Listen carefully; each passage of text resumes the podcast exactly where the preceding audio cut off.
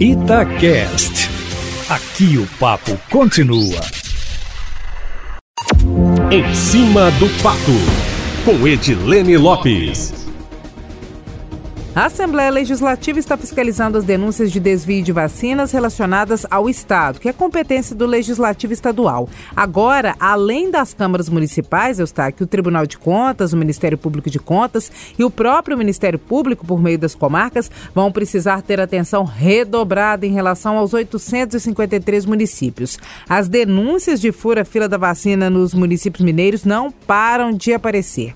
Ontem nós informamos em primeira mão que a Prefeitura de Ribeirão das Neves confirmou que o secretário municipal de saúde foi vacinado e que servidores administrativos também. Agora virou caso de polícia. Informação em primeira mão aqui na coluna. A primeira delegacia de Ribeirão das Neves, em Justinópolis, instaurou um inquérito para investigar as denúncias de fura-fila da vacina na cidade. A Polícia Civil recebeu denúncias de troca de vacinas por caixa de cerveja, de servidores falecidos que constariam na lista de vacinados e de servidores de outras pastas que também estariam entre os contemplados. A reportagem da Itatiaia ontem pediu um posicionamento à Prefeitura sobre sobre as denúncias de irregularidades e, em nota, eles responderam que a imunização no município ocorre de acordo com o Plano Nacional de Vacinação. A nota completa enviada pela Prefeitura também está disponível, Eustáquio Ramos, na coluna em cima do fato no site da rádio. De acordo com números enviados pela Prefeitura, foram vacinadas até ontem na cidade 5.264 pessoas.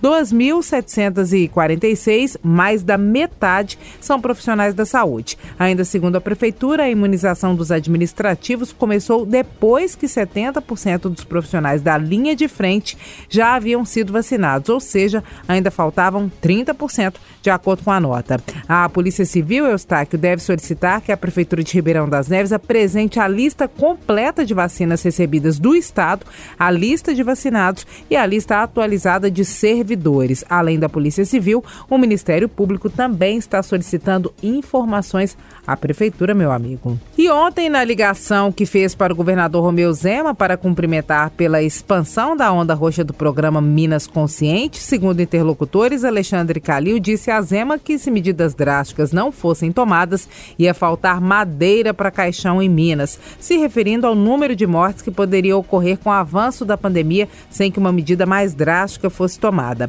Belo Horizonte segue adotando as medidas do decreto municipal, que são rígidas, e vai cumprir medidas previstas previstas também no decreto estadual da onda roxa do programa Minas Consciente. E, para fechar, conforme nós informamos em primeira mão, a nova presidente da FEMIG, a Fundação Hospitalar de Minas Gerais, será Renata Ferreira Leles Dias, que era subsecretária de Administração na Secretaria Estadual de Educação e saiu do cargo para assumir a FEMIG no lugar de Fábio Baquerete, atual secretário de Saúde, que entrou nesta semana no lugar de Carlos Eduardo Amaral, exonerado depois de ter sido vacinado e autorizado autorizar a vacinação de servidores administrativos da pasta, caso que será alvo de uma CPI na Assembleia. Leles é especialista em políticas públicas e gestão governamental, servidora formada pela Fundação João Pinheiro e, além da pasta da educação, já passou pela Secretaria de Segurança Pública na área de recursos humanos e pelo IPSENG, o Instituto de Previdência do Estado. É isso, meu amigo. Amanhã eu volto, sempre em primeira mão